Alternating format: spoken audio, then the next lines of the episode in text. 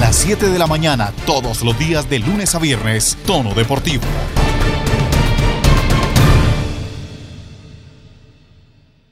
¿Qué tal? ¿Cómo les va? Bienvenidos, esto es Tono Deportivo. A veces el fútbol es injusto, pero el fútbol como tal, no.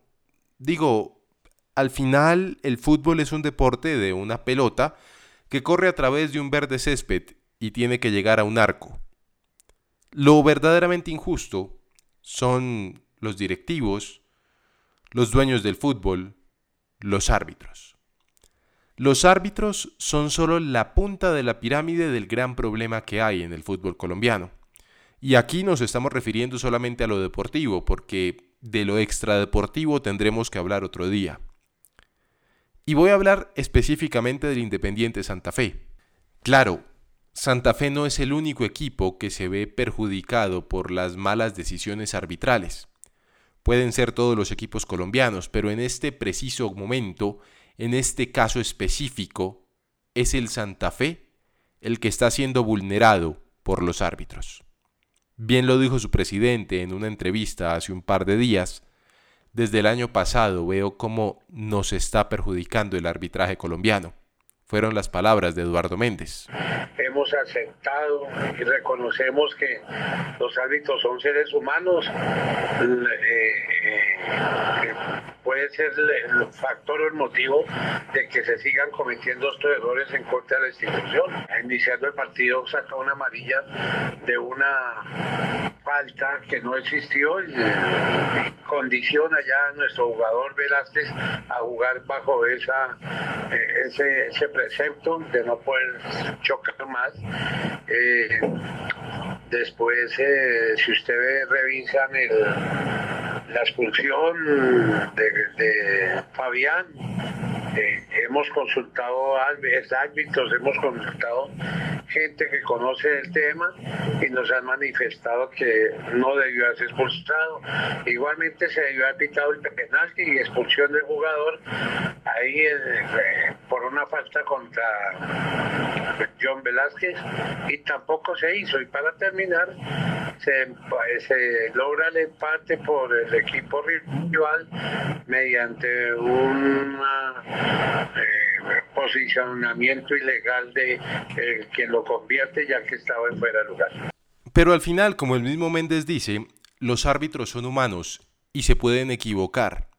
No de manera deliberada, sino por cuestiones netamente del juego, seguramente las pulsaciones muy elevadas. El asistente del bar está para eso, para apoyar al árbitro. Sin embargo, cuando el asistente del bar también se equivoca, deja mucho que desear, sobre todo mucho que pensar, porque al Independiente Santa Fe el bar no le ha ayudado nunca, en cambio lo ha perjudicado. Y eso dicen, el bar te da a veces y te quita otras veces, pero que siempre te quite. Bien lo decía Méndez, el gol de equidad fue en fuera de lugar el golpe que le dan a John Velázquez fue penal, pero eso no lo pitan. ¿Por qué?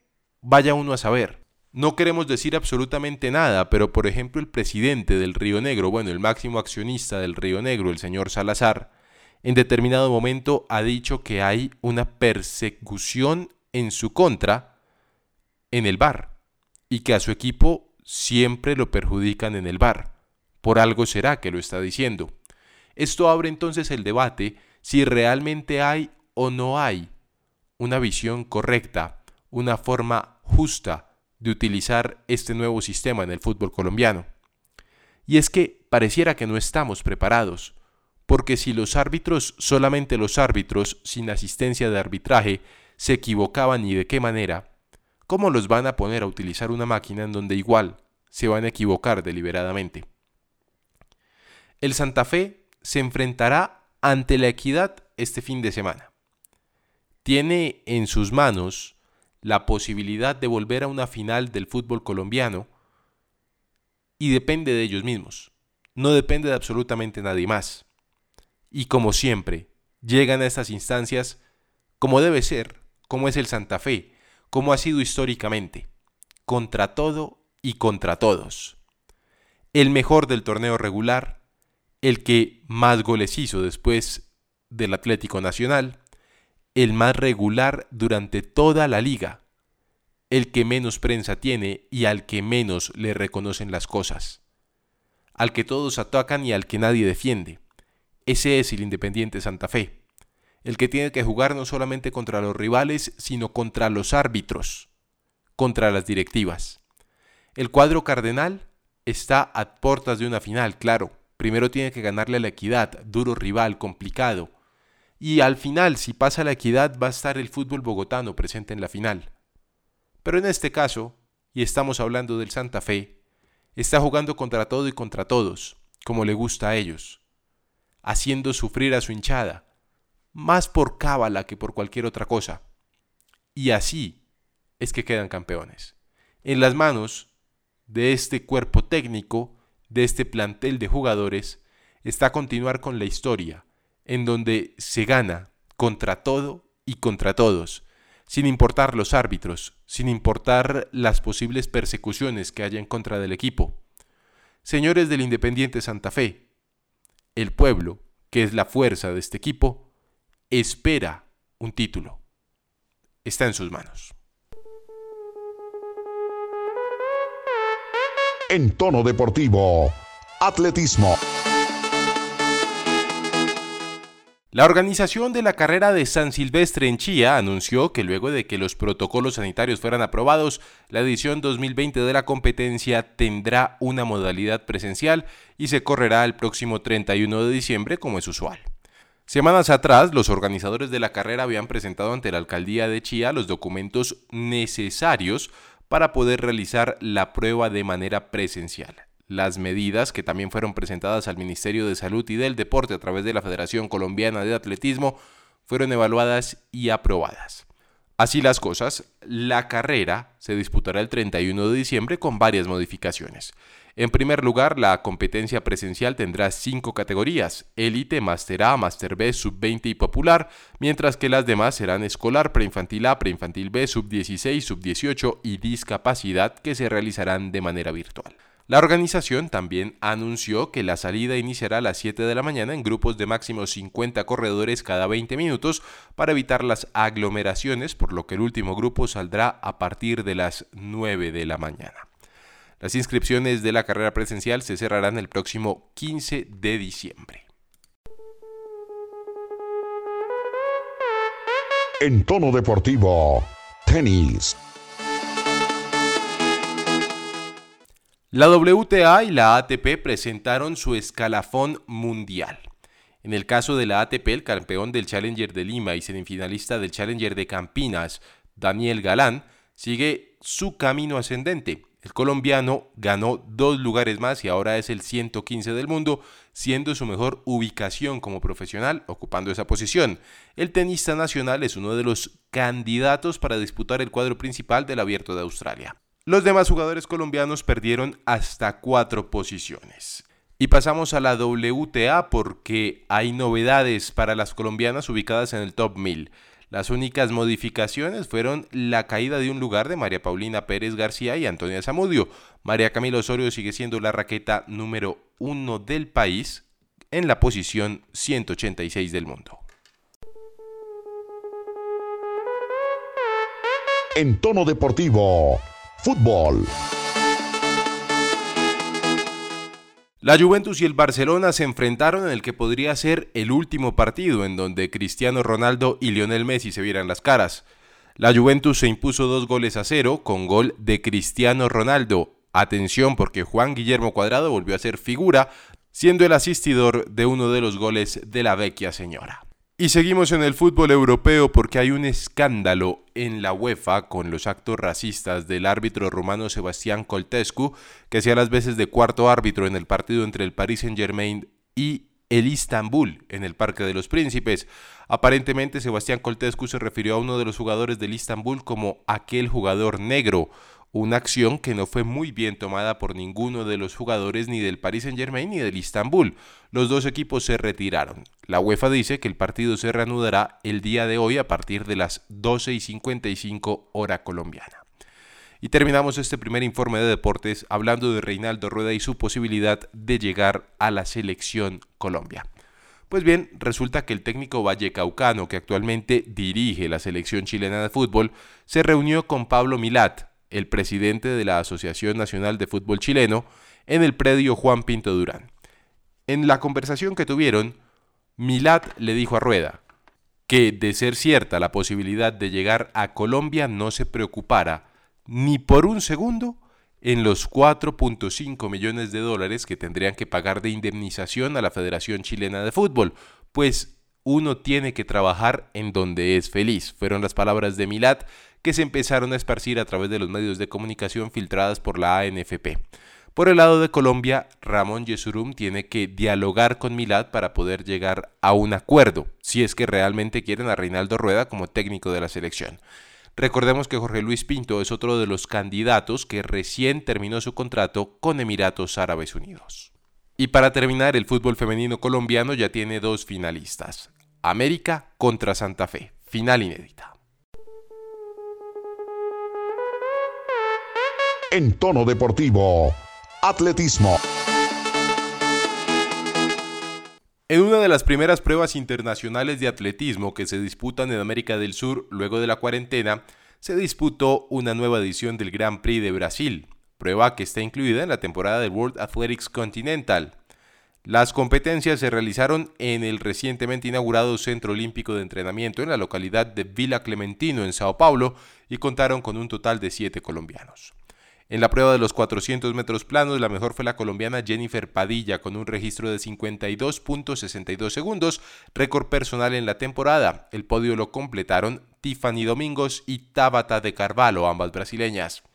Otro de los podios colombianos durante la competencia fue el de María Luceli Murillo, quien terminó segunda en el lanzamiento de jabalina. La atleta nacional logró una marca de 59.66 metros, terminando en el segundo puesto solamente por detrás de Jusilene Sales de Lima de Brasil. El podio lo completó la local también Rafaela Torres. Fanor Escobar protagonizó el tercer ascenso al podio de Colombia, ya que el velocista nacional terminó tercero en la prueba de los 110 metros vallas con un tiempo de 13.73 segundos. El oro fue para Jonatas da Silva y la plata para Rafael Campos, ambos brasileños. Por su parte, en la prueba de los 100 metros, la figura colombiana Diego Palomeque logró el cuarto mejor tiempo, deteniendo el cronómetro en 10.46 segundos, mientras que el podio, ocupado totalmente por los brasileños, fue ocupado por Felipe dos Santos. En la competencia de salto triple, el saltador colombiano Jainer Chiquillo logró la cuarta marca con 16.16 metros, mientras que el campeón fue Maximiliano Díaz de Argentina. Finalmente, la campeona olímpica de la juventud, Valeria Cabezas, fue sexta en los 400 metros vallas. Fanor Escobar no tomó partida en esta competencia. En tono deportivo, automovilismo. Se disputó en el Autódromo de Tocancipá las clásicas 6 horas de Bogotá, máxima prueba del automovilismo colombiano organizado por el Club Tortugas. Participaron 45 autos y más de 100 deportistas. Los máximos ganadores de la carrera fueron los bogotanos David Méndez, Andrés Méndez y Thomas Stewart, quienes corrieron a bordo del Radical SR3 número 53. Los campeones dieron 256 vueltas por el circuito largo del trazado, con un registro de 6 horas, 1 minuto, 3 segundos y 124 milésimas, consolidándose así como los líderes de la categoría Fuerza Élite. En la categoría ST2, la grilla en donde compitieron más autos, un total de 16, el Renault número 10 de Autostock Team con Santiago Mejía, Camilo Forero, Juan Felipe García y David Chamorro al volante fueron los líderes de esta carrera.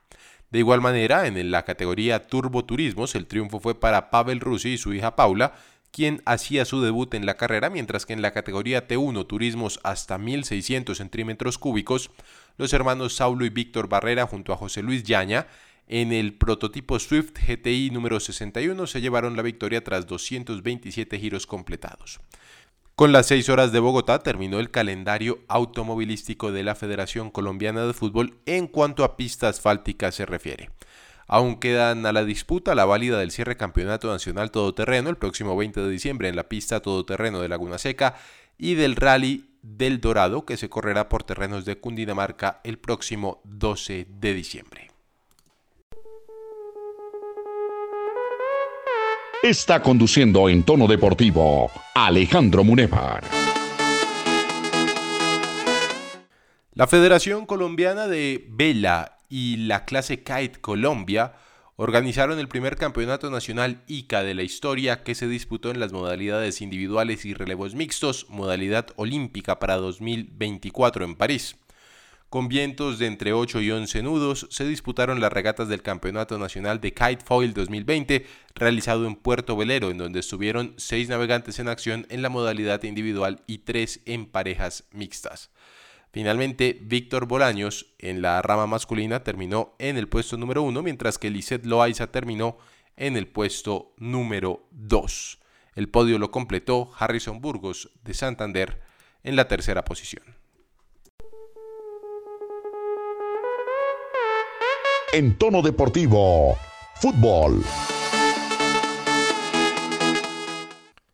Llega el momento de hablar del fútbol colombiano. Vamos a iniciar con la selección Colombia porque hay muchas versiones de prensa que indican que Reinaldo Rueda habría recibido la luz verde de parte de la ANFP para venir a Colombia. Sin embargo, la negociación no se habría realizado hasta el momento, puesto que Ramón Yesurum, que es el encargado de la Federación Colombiana de Fútbol, su presidente, no ha presentado, según lo que dicen en Chile, una propuesta formal para Reinaldo Rueda hay intereses por parte de terceros de que el técnico llegue a dirigir a la selección Colombia. Por su parte, también dicen que Juan Carlos Osorio estaría dispuesto inclusive a donar la mitad de su salario para poder hacer parte de esta selección Colombia como técnico. Jorge Luis Pinto no deja de sonar en la baraja, puesto que renunció por alguna extraña razón a un contrato multimillonario en Emiratos Árabes en donde no lo estaban sacando. Nadie lo quería sacar y si lo hubieran sacado le habrían pagado muchísimo dinero. Por supuesto, el Bolillo Gómez también hace parte de la baraja de cartas que está allí pendientes, queriendo hacer parte de una selección Colombia. Sería retroceder 40 años, pero al final en Colombia hacen lo que quieran y con los pies. El otro que está en la cuerda floja es el señor Arturo Reyes, que digo, en la cuerda floja por el rendimiento que ha dado en sus equipos, su propio rendimiento. Porque él tiene un padrino todopoderoso que es Ramón Yesurum que lo ha mantenido ahí, seguramente lo mantendrá hasta que la prensa, como pasó con Queiroz, lo obligue a echarlo. Don Santiago Villarraga, ¿cómo me le va? Buen día, bienvenido a Tono Deportivo, después de este martes con pinta de domingo. ¿Qué podemos decir de esta selección Colombia? ¿Cuáles son las novedades y cuáles son las certezas de todos los rumores que se manejan? Alejo, cordial saludo para ti, para todas las personas que se conectan a esta hora tono deportivo. Y empieza otra vez ese sonajero, pero como usted dice, Alejandro, ya eh, lo que he podido averiguar es que es, es muy cierto y muy cercano de que Reinaldo Rueda sea el nuevo director técnico de la selección Colombia que están esperando la propuesta formal, porque ahí hubo problemas, un borbollón, diciendo de que pues, el tema de, de respeto por las elecciones, que no se pueden sacar técnicos y demás, pero todo parece indicar que tanto la Roja, Chile, está de acuerdo por la salida de, Reinaldo Rueda y también la selección Colombia quieren eh, traer al técnico colombiano. ¿Qué es lo que pasa? Lo que pasa es que tanto eh, Ramón Yesurum como presidente de la federación no ha hecho una propuesta formal. Y la idea es que ni la selección Colombia ni tampoco eh, Chile tenga que pagar alguna indemnización para ninguno de los dos lados. Y eso es lo que le preocupa a Ramón Yesurum al momento de presentar una propuesta formal, porque eso quiere decir que pues, le, está, le está pidiendo a Chile que saque a Reinaldo y eso tiene que dar una plata. Y eso es lo que no quiere la selección Colombia, porque Alejandro, como todos sabemos, eh, la selección Colombia no tiene plata. Y el resto de sonajeros es como más para meterle presión, porque es que Alejandro también durante la semana eh, se dio a conocer el nombre del señor Alexis García para dirigir a la selección Colombia. Y empiezan otra vez ese sonajero y el tema de Juan Carlos Osorio es que Alejandro, este señor, cueste lo que le cueste, quiere ingresar sí o sí a, la federación, quiere por lo menos intentar eh, ese ablandar las conversaciones, porque cuando sonaba muy duro el tema de Juan Carlos Osorio, él salió a dar unas declaraciones que no gustaron mucho en, en la federación y es por eso que ya no es candidato. Y empieza otra vez a esa puya, a esa puya, a esa puya, pero en la federación todos quieren a Reinaldo y si nada extraordinario ocurre, Reinaldo tendrá que, pues será el nuevo técnico y ya tiene su primera tarea Reinaldo Rueda. Lo primero que tiene que hacer Reinaldo es al momento de, de llegar, tiene que viajar inmediatamente, tiene que viajar inmediatamente a suelo europeo para hablar con los jugadores, para mirar qué fue lo que pasó en ese partido o en esos partidos de Uruguay y Ecuador. Le pregunto yo, ¿lo podrán querer mucho los directivos, pero los jugadores lo querrán? Pues ahí se dice Alejandro que de una u otra forma le preguntaron a, a los líderes de la selección Colombia y ellos fueron los que aprobaron el nombre de Reinaldo Rueda, pues teniendo en cuenta que ya eh, a Peckerman no, no, no, lo van a llamar, no ha llegado una propuesta para Peckerman, porque era el otro nombre, o el otro nombre era Néstor Lorenzo, pero pues eh, todos en la, en la junta directiva, la federación quieren que sea técnico colombiano. Bueno, muy bien. Mejor dicho, seguimos por lo mismo aquí. No se concreta absolutamente nada. La selección Colombia, pues todos los días, un día más sin técnico. Oiga, mi este Arturo Reyes hizo una convocatoria de selección sub-20, ¿no? ¿Qué tal esa convocatoria? Pues Alejandro, esa convocatoria se debía venir pues los jugadores que han eh, sido importantes en el torneo.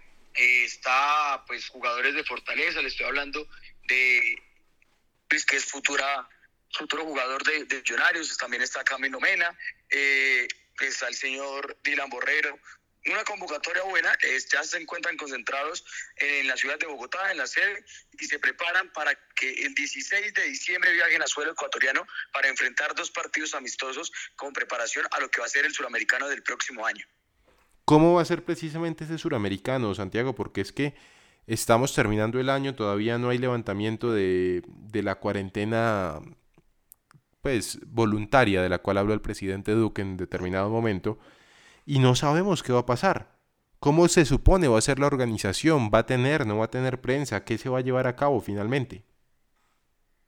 Pues Alejandro, todavía no se ha hablado de ese tema, por lo que usted dice, el tema de, la cuarentena, también eh, pues, el tema de los escenarios deportivos, porque pues eh, también por el tema del bar se, están presentando varias modificaciones en los estadios. Vimos que el Deportes de Lima está haciendo, bueno, el Estadio Manuel Toro está haciendo unas reparaciones y demás. Todo está a la espera para que el señor Iván Duque, eh, por lo menos, eh, dé la autorización a la y a la hinchada, porque eso es lo que está buscando la federación.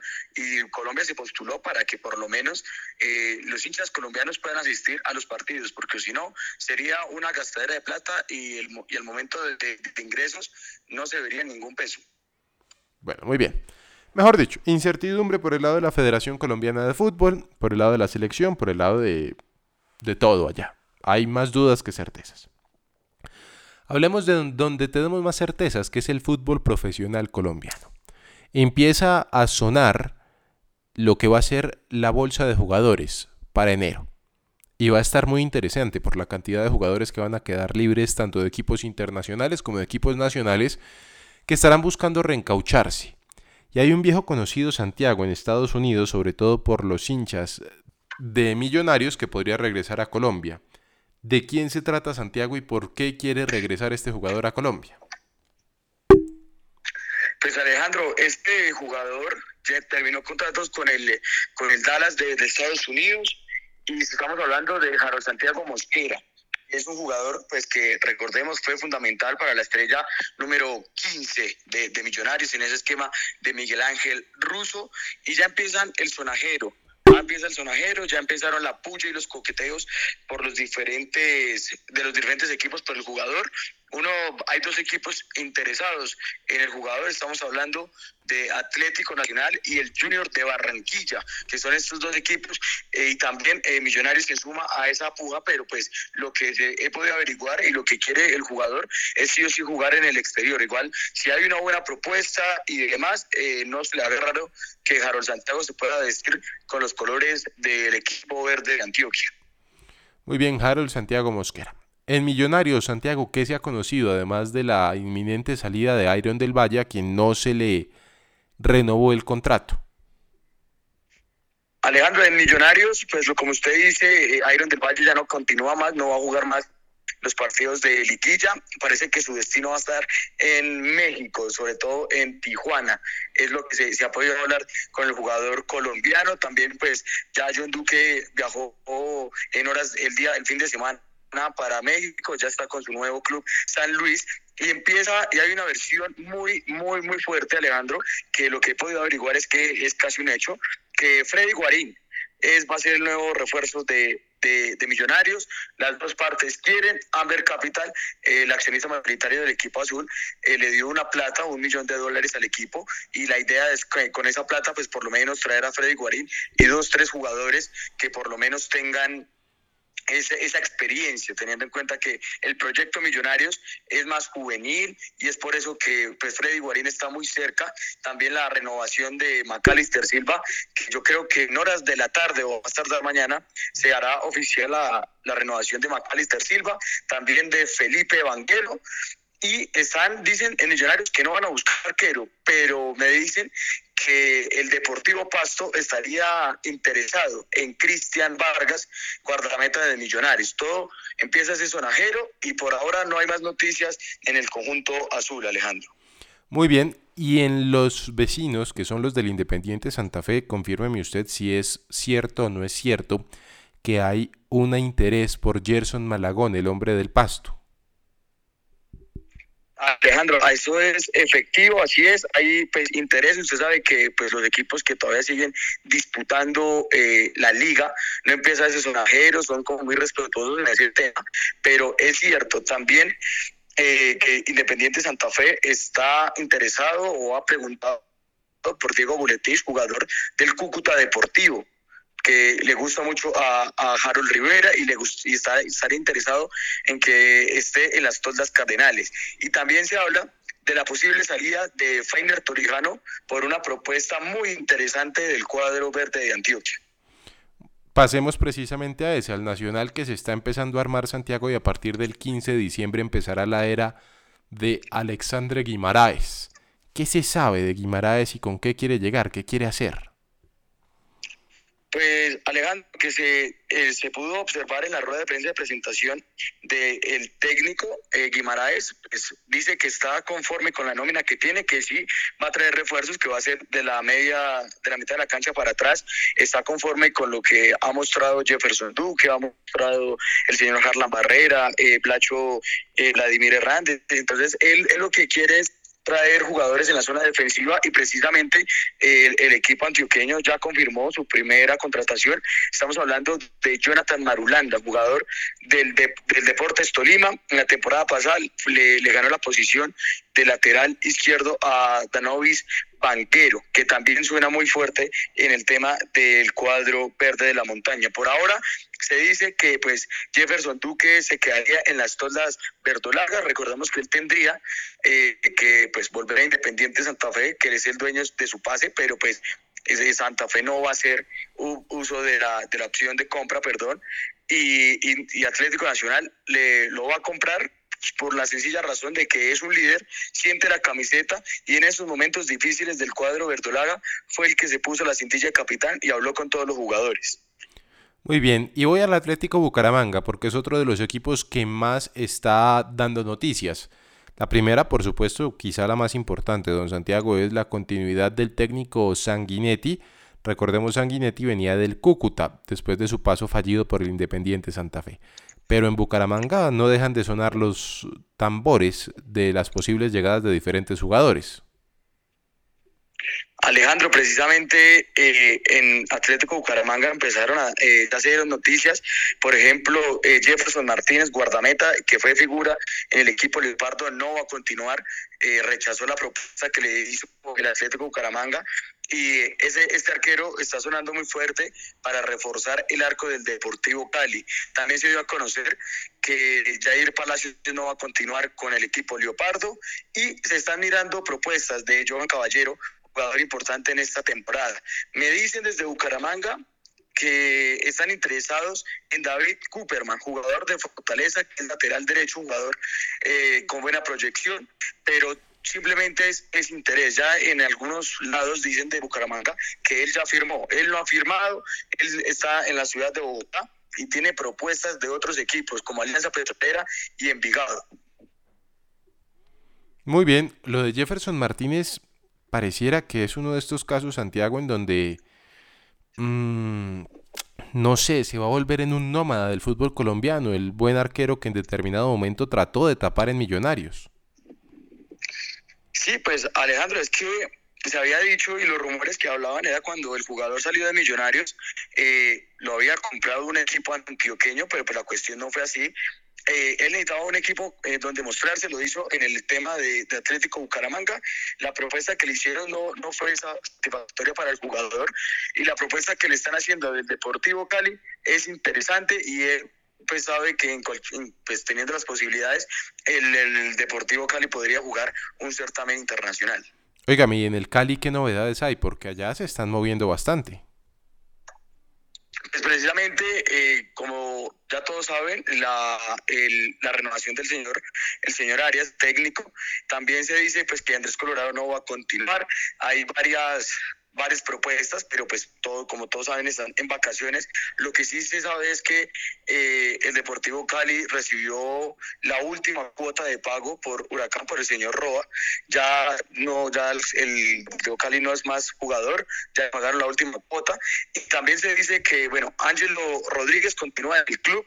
También el Deportivo Cali estaría interesado en el, en el señor Roberto Ovelara para que haga esa, esa compañía con el señor Ángelo Rodríguez, que pues, se decía que no iba a continuar, pero al final eh, las negociaciones fueron satisfactorias y él continúa vistiendo camiseta del equipo azucarero. Muy bien, con esta información del equipo azucarero precisamente vamos llegando al final.